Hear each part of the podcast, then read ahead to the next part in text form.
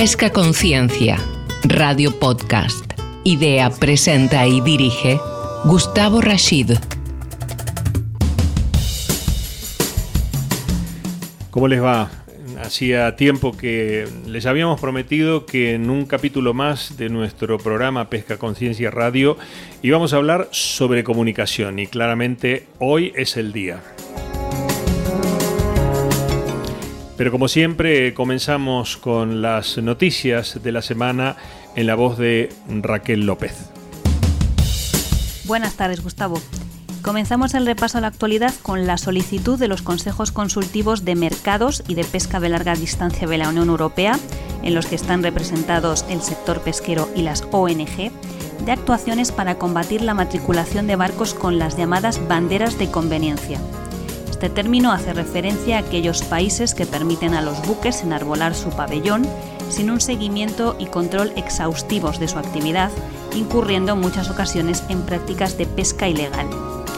Y continuamos con un tema de innovación y es que el Centro Tecnológico ACTI y Balcegó han firmado un convenio de colaboración para impulsar la investigación y la valorización de nuevos productos ligados a la acuicultura del atún rojo.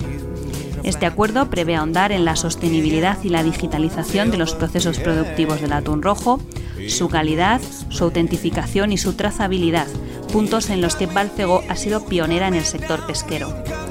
Y cerramos este repaso a la actualidad semanal con la donación por parte del grupo Bolton Food de 5 toneladas de conserva de pescado de las marcas Isabel y Cuca al Banco de Alimentos de Tenerife, la compañía responde así a la solicitud de ayuda para atender la emergencia en la isla de La Palma lanzada a finales de septiembre.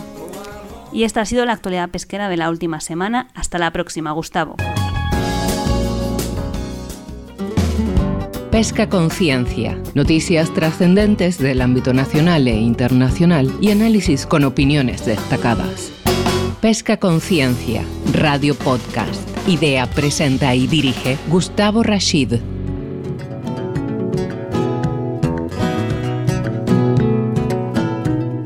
Eh, hoy eh, no solamente que vamos a hablar de algo que habíamos comprometido con nuestra audiencia, sino que eh, tengo el, gusto, el honor, el placer, y lo hago público, de que nos acompañe en este primer programa hablando sobre comunicación el cofundador y publisher de FIS, un medio que todos ustedes que pertenecen a este sector de la industria pesquera internacional conocen y es eh, Andrés Loubet. Andrés, gracias por participar en este programa. Muchas gracias, Gustavo.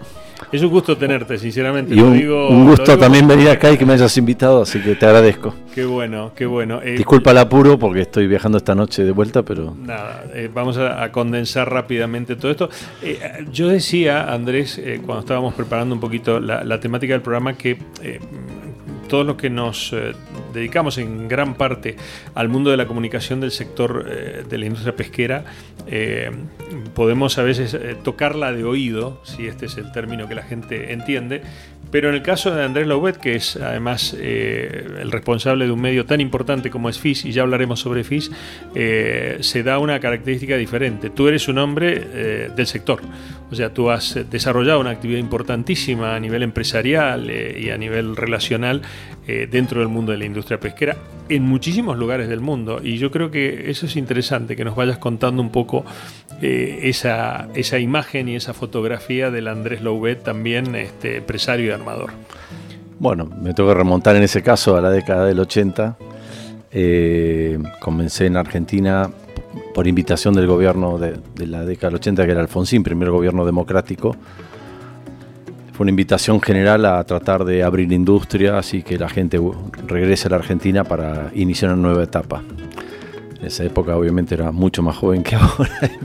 Me motivó el llamado y con otra gente nos asociamos para poner en marcha una planta en Argentina que era la más importante eh, y una flota de barcos para abastecer a la planta.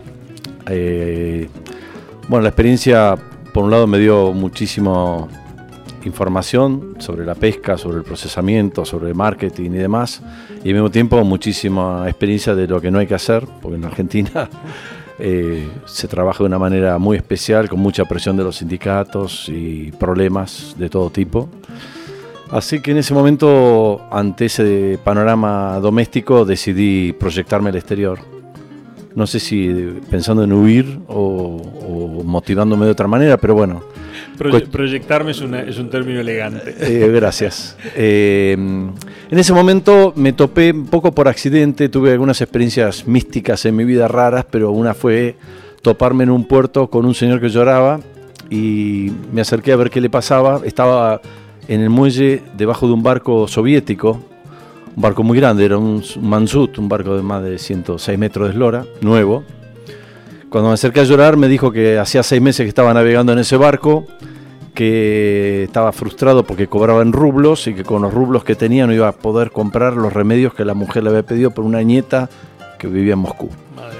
Me conmovió esa situación, lo metí adentro de mi auto, me lo llevé a una farmacia y con una caja grandota compré todo lo que él quería. Y bueno, me abrazó llorando en el mismo muelle, me dio su tarjeta, yo le di la mía y nada, me, me olvidé del tema. Y un par de meses después me empieza a entrar, en esa época funcionaban los telex, no sé si te acuerdas. claro. Y la máquina de telex empezó chaca, chaca, chaca, chaca, chaca, chaca, y un largo telex del Ministerio Soviético invitándome a hacer una empresa mixta. Y ahí comencé a, internacionalizarme, aprovechándome un poco de la perestroika, que era, no funcionaba nada en esa época. Claro. Flota soviética estaba monopolizada con una empresa llamada Sobriflot tenían flotas desparramadas por todo el mundo y no funcionaban porque o no había combustible, o no había caja de cartón, o no había dinero para pagar a los tripulantes. Bueno, esto es un problemón. Bueno, yo no sé si es por el background argentino que estamos acostumbrados a tener cintura y resolver problemas, pero me pusieron de sobrenombre Niet Problem. Que Niet Problem. No hay problema. Qué bueno, qué bueno. Yo, yo creo que los, los caminos, los caminos están, están siempre escritos. La sabiduría está en saber interpretarlos. Eh, y ese tipo de pequeñas anécdotas terminan generando grandes emprendimientos o, grandes gestas. Yo, yo, creo mucho en ello, creo que debemos tener esa sensibilidad para poder medir ese tipo de, circunstancias y situaciones que se pasan delante de nuestra vida. Eh, pero bueno, ahí comienza también el derrotero de un empresario, eh, de algún modo, eh, que termina generando actividad en muchos lugares del mundo en materia de industria pesquera. Bueno, a partir de resolverle problemas a, a, la flota soviética, obviamente muchos países querían hacer negocios con la Unión Soviética o posteriormente con Rusia, Ucrania, los países del bloque. Entonces fui invitado por la Asociación de Armadores Japoneses a ver si podía conseguirles licencias en aguas rusas. De esto estoy hablando de la zona del Far East, ¿no? del lejano oriente, lo que es Sajalín, Kuriles, Kamchatka. Hay una zona especialmente dedicada a flota extranjera y los japoneses desesperados por entrar ahí. Luego fui invitado por el gobierno marroquí, más concretamente por la familia real, para tratar de ayudar a, meter barcos en el sur de Marruecos, lo que es la zona del conflicto con el Sahara y el Polisario. Eh, luego también en el Pacífico, lo que es por fuera de lo que es la zona de Perú y, y Ecuador, que está en flota pescando, pelágicos.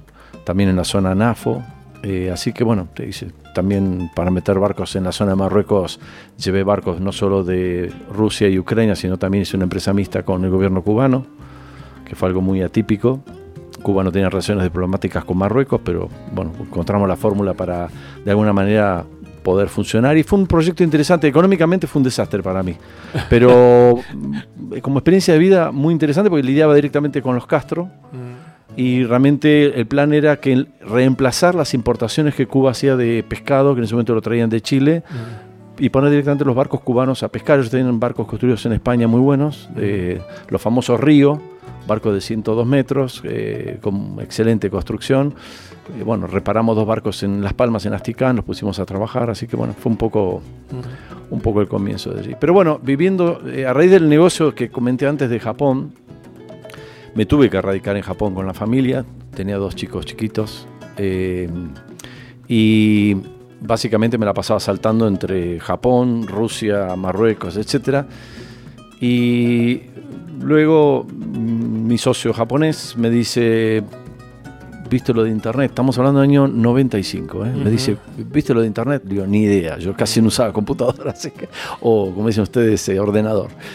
Eh, y me llevó a un café de Tokio, me empezó a mostrar internet y dije, bueno, no sé, era muy lento en esa época internet y no había muchas aplicaciones tampoco.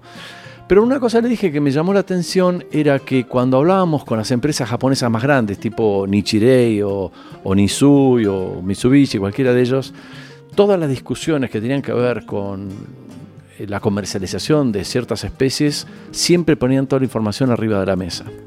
Pero muy buena información. Información que en el resto del mundo no existe. Sí, puede ser confidencial o de, interés eh, comercial. Bueno, pregunté si esa información que me estaban mostrando en cada una de las reuniones se podía hacer pública. Me dijeron que ningún problema. Obviamente estaba en japonés, así que teníamos que. Hicimos FIS, FIS.com, lo hicimos primero en idioma japonés Luego yo en el año 96 me trasladé a vivir al Reino Unido y empezamos FIS internacional en idioma inglés y español. Ahí empecé a abrir oficinas en diferentes países. Llegué a tener más de 160 personas trabajando en una red internacional y en el año fines del 99, principio del 2000, vine un fondo de inversión americano a ofrecerme, esta parte nunca te la había contado, así que primicia para vos, me, vino a buscar para mm, eh, hacer una IPO, lo que se dice en Estados Unidos, que es poner la, empresa en la bolsa, en Nasdaq. Para mí era un mundo completamente desconocido, que también de vuelta me atrajo mucho, así que prácticamente me mudé a Estados Unidos part-time, vivía saltando entre, entre cada uno de estos lugares. Este grupo me pidió que me retire completamente de lo que es la actividad pesquera Correcto. y demás. Simplemente podía a partir de ahí trabajar como consultor para no generar ningún conflicto de interés.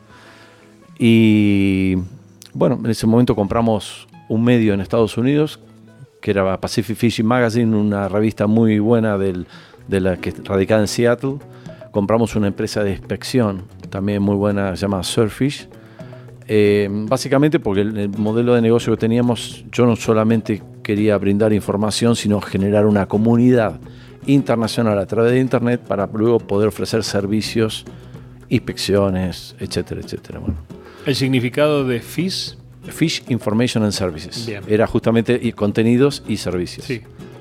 Bueno, este proyecto que llegó a tomar, hicimos tres rondas de inversores, llegamos a, buenos valores y, con socios muy buenos en Estados Unidos, tipo Morgan Stanley, Goldman Sachs. Estuvimos muy cerca de, hacer el IPO y justo vino el problema de las Torres Gemelas, así que de la noche a la mañana... El mundo, cambió absolutamente. Exactamente.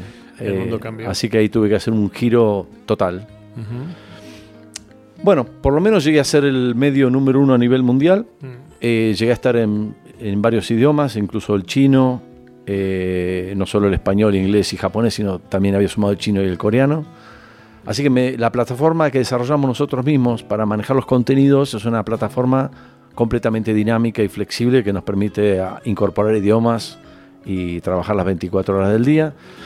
Ya desde hace casi 18 años, todas las personas que trabajan en FIS trabajan desde su casa no tenemos más oficinas. una, suerte de adelantarse al paradigma de lo que hoy es eh, parte de la propuesta de futuro en materia de comunicación. Así que trabajamos las 24 horas del día, eh, el sistema propio nos permite auditar toda la información, los contenidos y demás.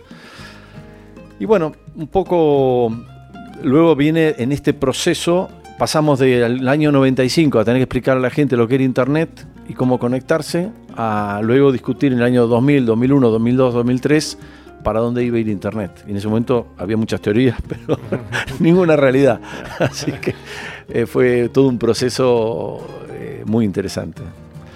Una, una, biografía eh, de Andrés Lobet que, que, me parece que, haciendo un, un, pequeño análisis preliminar, va detrás de los proyectos que apasionan. ¿Eh? Eh, como dijiste, fue un desastre económicamente. Uno dice, joder, es que te metes en un tema que tiene que ver con lo empresario, pero la satisfacción del alma eh, y por supuesto profesional suele ser a veces la mejor paga, ¿no?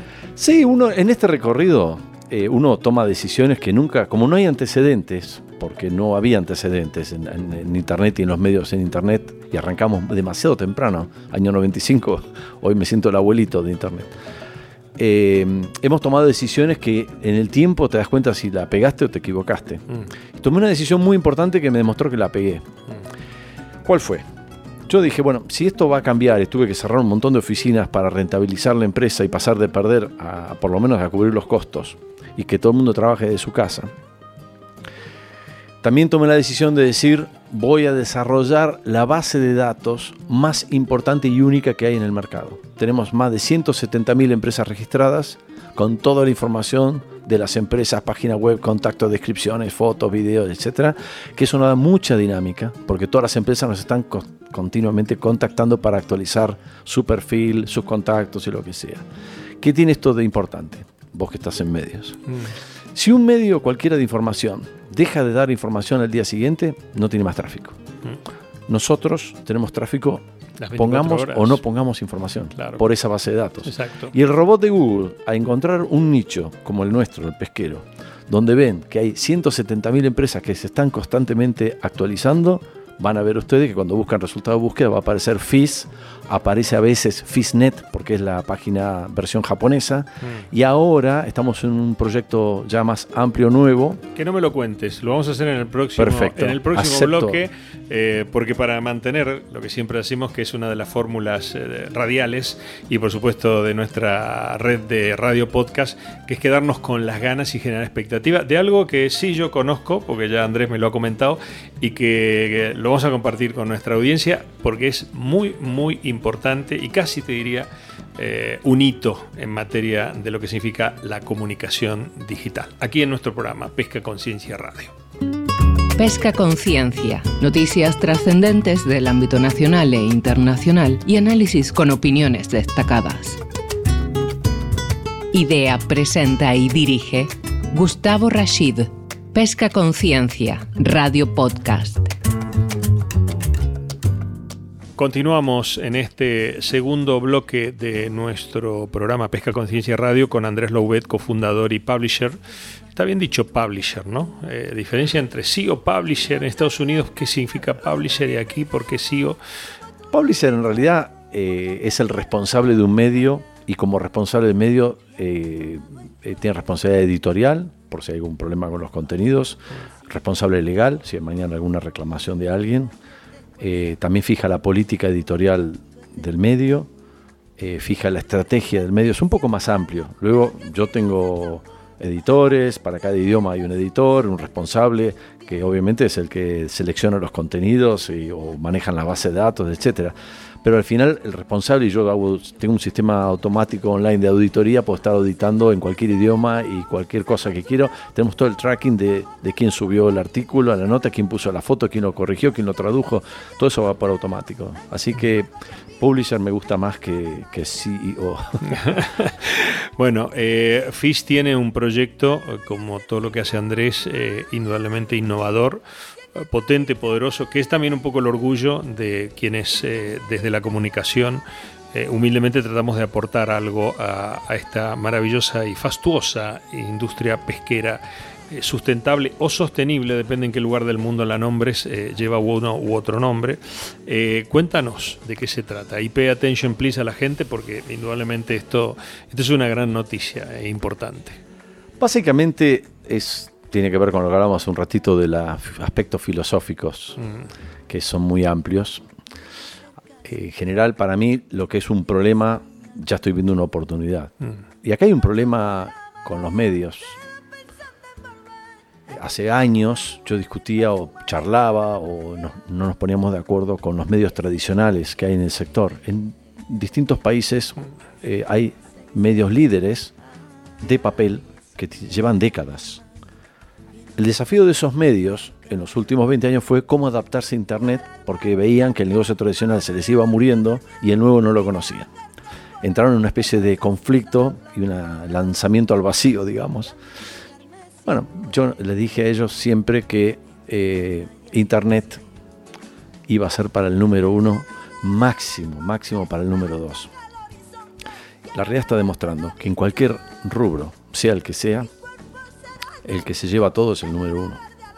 Es decir, si hablamos de videos, está YouTube. Si hablamos de comunicación social, tenés Twitter, que no compite con Facebook porque dan servicios diferentes.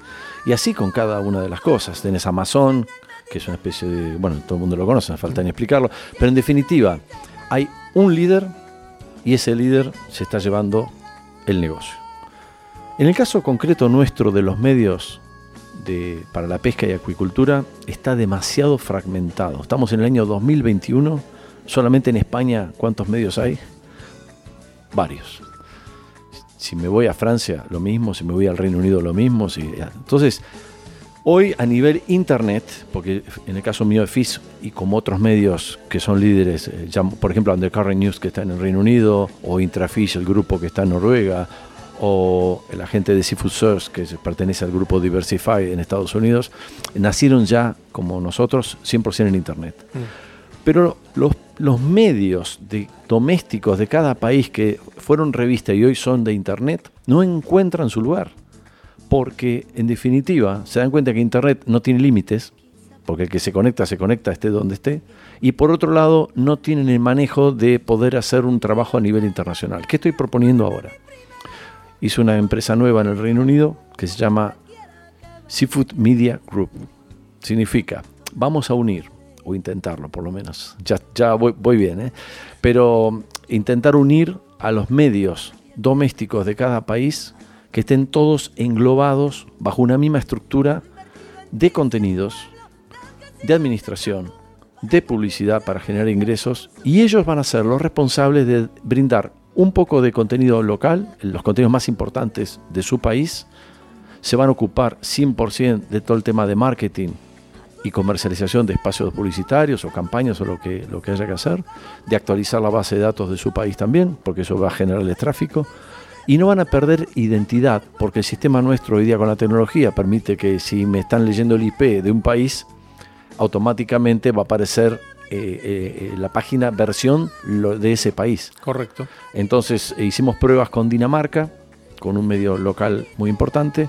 Hicimos pruebas en el Reino Unido, hicimos pruebas en Argentina, básicamente para manejar distintos idiomas y distintas regiones. Hicimos pruebas en Japón, funcionó perfectamente bien y ahora lo que estoy haciendo es viajar y ir tomando contacto nuevamente con los colegas, los amigos de estos medios, mm. para tratar de ver si ven y aceptan e incorporarse a esta nueva estructura. Esto no es que FIS absorba a nadie, por el contrario, el primer sacrificado fuimos nosotros, que ahora FIS.com no existe más, ahora es seafood.media.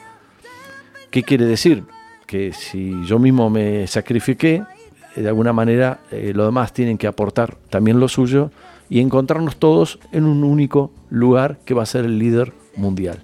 Y cada uno va a manejar su negocio, su país, su marca y no va a generar ningún tipo de conflicto.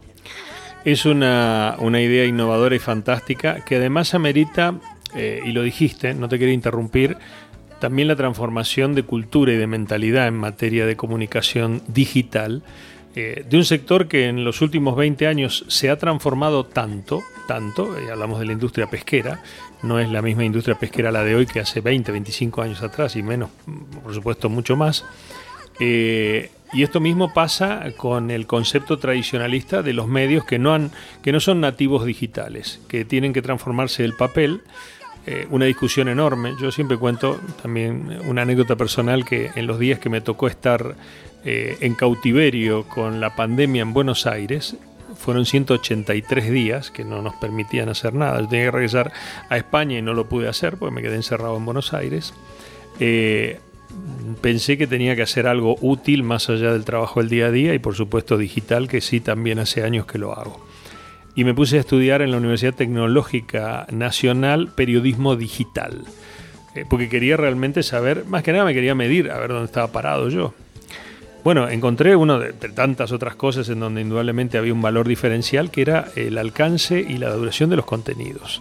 En un mundo en donde la gente tiene cada vez menos tiempo de escribir, no de escribir, sino de leer y de informarse, eh, seguimos teniendo eh, medios internacionales, eh, digamos, no del sector, pero sí generalistas, que tienen unas extensiones enormes en un artículo. Si tú haces dos veces scroll, y, ya, ya te cansaste. Entonces, eh, digamos, el contenido digital es un buen titular, eh, una buena entradilla o epígrafe y los primeros 8 o 9 renglones que te, o líneas o párrafos, o sea, un párrafo que te permita saber de qué va la cosa. Si te interesa, todos los links que puedas generar, eh, no como un link o un hashtag de tendencia, sino también enlaces hacia o el medio mm, digital que lo publica, o la agencia, o el vídeo, o las declaraciones, etcétera. Incluso con un aditamento de podcast, o sea, hoy la política de podcast es fundamental porque a lo mejor no lo puedo leer, pero voy en el coche, aprieto el link y lo escucho. Entonces, es increíble, pero eh, en general si haces una medición, por eso yo festejo esto que tú estás contando, Andrés, eh, eh, la mayoría de los medios están en la prehistoria. Y, me, da, me, da bronca porque pertenecemos a este mundo con pesca conciencia y tratamos de, generar ese, esa condensación de la noticia. Y si te interesa más, hace clic aquí. Y por eso tenemos un programa de radio que además tiene eh, después su política de podcast y que además tiene su difusión internacional, además de las emisoras de la cadena aquí en España. Eh, y hay que digitalizar realmente todo esto y, condensarlo, porque está fragmentado, como tú dices, y no solo fragmentado, no, y no solamente fragmentado, sino fragmentado con divers, una cantidad de criterios diferentes para lo que es la, publicación de información. Criterios e intereses también, porque ah, eh, eh, al final de cuentas la comunidad mundial es una y cada sector de, en su país trata de defender los intereses de su, de su gente, mm. lo cual tiene lógica, pero no permiten que se pueda interpretar la opinión o el pensamiento de otro. Nosotros en ese sentido publicamos todo. Sí, sí. Eh, lo que opinen los unos y los otros que al final sirve porque es un poco, si uno entiende al que está del otro lado, es, más fácil encontrar la solución. Libertad de prensa. Con respecto a lo que decías recién, que coincido totalmente, eh, hace un año y pico atrás eh, abrimos una sección nueva que se llama In Brief en inglés o En Breve en español. Mm. Publicamos las mejores noticias de todos los demás medios. Mm. Nada más. Y le ponemos hasta la foto de la tapa de ese medio, porque no lo vemos como competidores. Creo que al final tenemos que encontrarnos todos en un punto, eh, que es la propuesta en definitiva. Eh, y nos ha ido muy bien, porque al final tenemos nuestra propia información, tenemos contenidos que otros no tienen, porque tenemos muchos datos de mercado y, y precios de mercado, etcétera. Pero luego lo que hace a las noticias, seleccionamos todos los días las mejores noticias de los medios mundiales y las publicamos y las traducimos obviamente y ponemos la fuente, etcétera, todas las cosas con, como corresponde, pero eh, muy breve, tal como tú decías, eh, eso eh, hace que la gente esté informada y sin invertir demasiado tiempo, no lo tienen. Esencial, y el tiempo que realmente tiene un valor, eh, a veces yo digo intangible porque, bueno, vale, vale, vale lo que vale para cada uno. Eh, me encanta lo que, lo que nos... Te agradezco además el hecho de poder difundirlo en nuestro programa.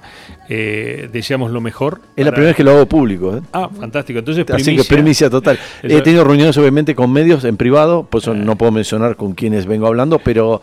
Eh, en público es la primera vez que lo, comentamos. Lo, vamos, si nos autorizas, lo vamos a publicar también, además de darle difusión a través del programa de radio, porque pensamos igual y pensamos con, la misma grandeza que creo que estás diciendo tú, Andrés, que, que mm, la comunicación y el fortalecimiento en materia de contenidos del sector eh, tiene que ser en conjunto, eh, que cada uno haga su negocio, que esto es lo más genuino y válido, pero tiene que ser en conjunto, o sea, realmente, este, para los que venimos del, del mundo del, rugby. Este, yo he sido jugador de rugby toda mi vida y creo, obviamente, del trabajo en equipo. Hay un detallecito enganchado a lo que estás comentando, que es, esto ya fue inventado por las compañías aéreas. Claro. Cuando fue la crisis de las compañías aéreas, inventaron dos o tres grupos, uno One World, el otro no me acuerdo, que, donde se unieron para poder bajar sus costos y rentabilizar el negocio. Y hoy comparten el sistema de ventas, sistema de reserva, el sistema de aeropuertos, etcétera. Entonces, hoy hay tres grupos. Cuando antes se sacaban los ojos, bueno, acá va a pasar lo mismo. O sea que si podemos encontrarnos todos en un punto, eh, perfecto, ya creo que es el momento que el mercado está demostrando que para llevarlo adelante. Es Andrés eh, Loubet, cofundador y eh, publisher de FIS ya no más FIS en breve tiempo. Seafood Media. Seafood.media. Seafood.media. Eh, gracias por estar, Andrés. Es un lujo gracias y a vos, el deseo de corazón de que todo esto realmente sea tan grande como los proyectos que haces. Bueno, muchísimas gracias. Nos volvemos a encontrar en una próxima edición de nuestro programa Pesca Conciencia la semana próxima. Gracias. Pesca Conciencia, Radio Podcast. Idea, presenta y dirige Gustavo Rashid.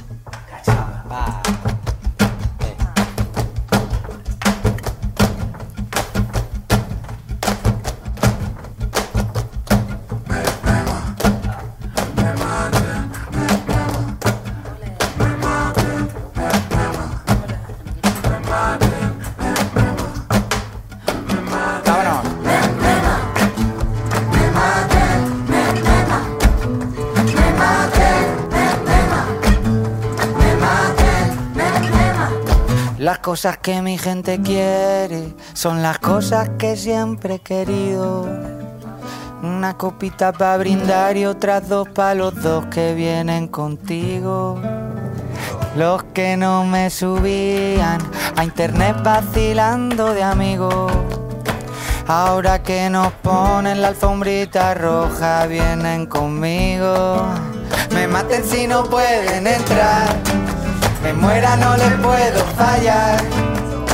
Yo sin esta gente, ¿pa' qué cojones quiero pasar? Me maten si no pueden entrar. Me muera no le puedo fallar. Yo sin esta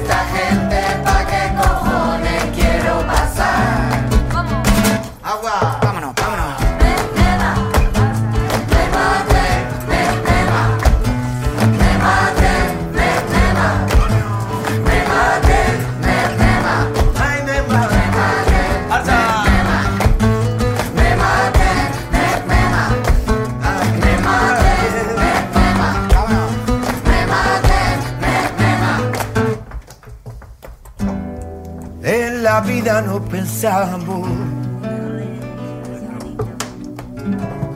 que la gloria es el dinero.